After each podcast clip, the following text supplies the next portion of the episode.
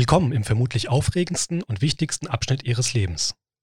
Sie möchten Eltern werden oder haben sich bereits auf den Weg dorthin gemacht. Doch was ist mit den Millionen von Fragezeichen, die denn noch in Ihrem Kopf sind? In unserem Podcast Eltern werden versuchen wir so viele Fragezeichen wie möglich zu beseitigen und begleiten Sie ein Stück auf dem Weg in Ihr neues Leben. Wann muss ich mich für eine PDA entscheiden? Kann ich mich während der Geburt auch wieder umentscheiden? Und welche Alternativen gibt es überhaupt? In dieser Folge klärt sie unsere Assistenzärztin Melanie Limburg über die verschiedenen Möglichkeiten der Schmerzlinderung auf. Wehen tun weh. Unsere leitende Hebamme sagt ja immer, wenn sie nicht wehtun würden, würden sie schöner heißen. Durch die Wehen muss jede Frau durch, die entbindet. Es gibt aber durchaus Möglichkeiten, die Wehen erträglich zu machen. Nummer eins sind ganz, ganz einfache Sachen wie Veratmen. Das bekommen Sie am besten im Geburtsvorbereitungskurs gezeigt und üben das dann auch da. Da kriegen Sie auch quasi das Handwerkszeug, wie bewege ich mich, wie veratme ich die Wehen, wann kreise ich Becken. Das ist erstaunlich, wie man, gut man damit die Wehenschmerzen in den Griff bekommt. Vorbereitend kann man auch mit Homöopathie und Akupunktur arbeiten. Wir haben eine Kollegin im Krankenhaus, die eine Sprechstunde anbietet, wo diese geburtsvorbereitende Akupunktur zum Beispiel durchgeführt werden kann. Dann gibt es natürlich auch medikamentöse Schmerzmittel.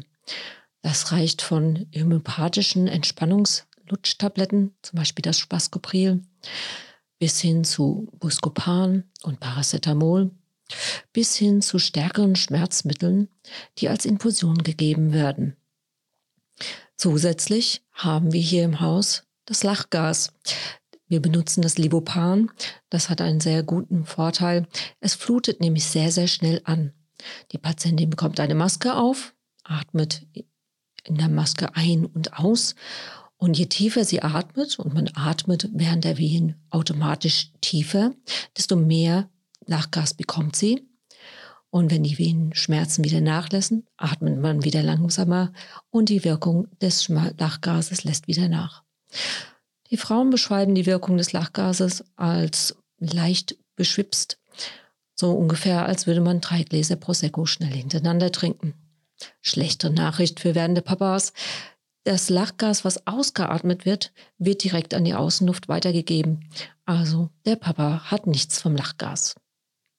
Es gibt natürlich auch die Möglichkeit, hier im Haus eine PDA, also eine Peridualanästhesie setzen zu lassen.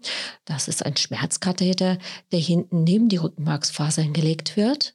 Das erfolgt durch unsere Narkoseärzte und mit einer Schmerzpumpe gekoppelt ist, so dass man selbst dosieren kann, brauche ich jetzt Schmerzmittel oder nicht. Wir empfehlen, dass man sich bei der Anmeldung zur Geburt also ungefähr in der 32. Woche, im Kreissaal meldet und dann sich einen Termin geben lässt für die PDA-Sprechstunde, wo dann ganz gezielt über die PDA unter der Geburt gesprochen werden kann. Unsere Kollegen von der Anästhesie sind jederzeit für uns im Haus und sie kommen dann extra rüber in den Kreissaal, um diese PDA anzulegen. Wer was bekommt, wird immer zusammen besprochen und entschieden. Manche Patientinnen brauchen gar kein Schmerzmittel, manche brauchen vielleicht etwas mehr. Manchmal bieten wir doch etwas an, weil wir sagen, hm, die Patientin wirkt ein bisschen verspannt. Es wäre es ganz gut, wenn sie etwas zum Entspannen bekäme. Genauso ist natürlich auch die Badewanne schmerzlindernd. Wenn Sie sich äh, eine PDA überlegt hatten vor der Geburt, dann können Sie natürlich auf die PDA auch unter der Geburt verzichten. Also nur weil sie beim Aufklärungsgespräch da waren, bedeutet es nicht, dass sie dann auch die Narkose automatisch bekommen müssen. Bei der PDA sind sie im Kreissaal unter CTG-Überwachung, weil eines der Nebenwirkungen der PDA ist, dass der Blutdruck in den Keller geht und das kann auch bedeuten, dass sie dann etwas bekommen müssen, um den Blutdruck wieder zu steigern, weil sonst das Kind nicht optimal versorgt wird.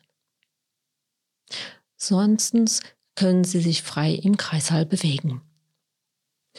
Nach der Geburt bleibt die junge Familie erst mal zwei Stunden im Kreissaal. Das ist so die Zeit, um sich zu beschnuppern, sich mal kennenzulernen. Auch für das erste Anlegen, wenn sie stillen möchten, weil da der Saugreflex von den Babys am kräftigsten ist. Wir würden Ihnen auch empfehlen, diese zwei Stunden ganz intensiv zum Kennenlernen Ihres Babys kennenzulernen und ähm, die Handys doch erst noch mal einen kleinen Augenblick in die Ecke legen. Denken Sie bitte dran, Ihre Kinder haben eine Lebenserwartung von über 80 Jahren. Es wird die werdenden Omas und Opas nicht wirklich viel nehmen, wenn sie noch zwei Stunden auf Bilder von ihrem Baby warten müssen.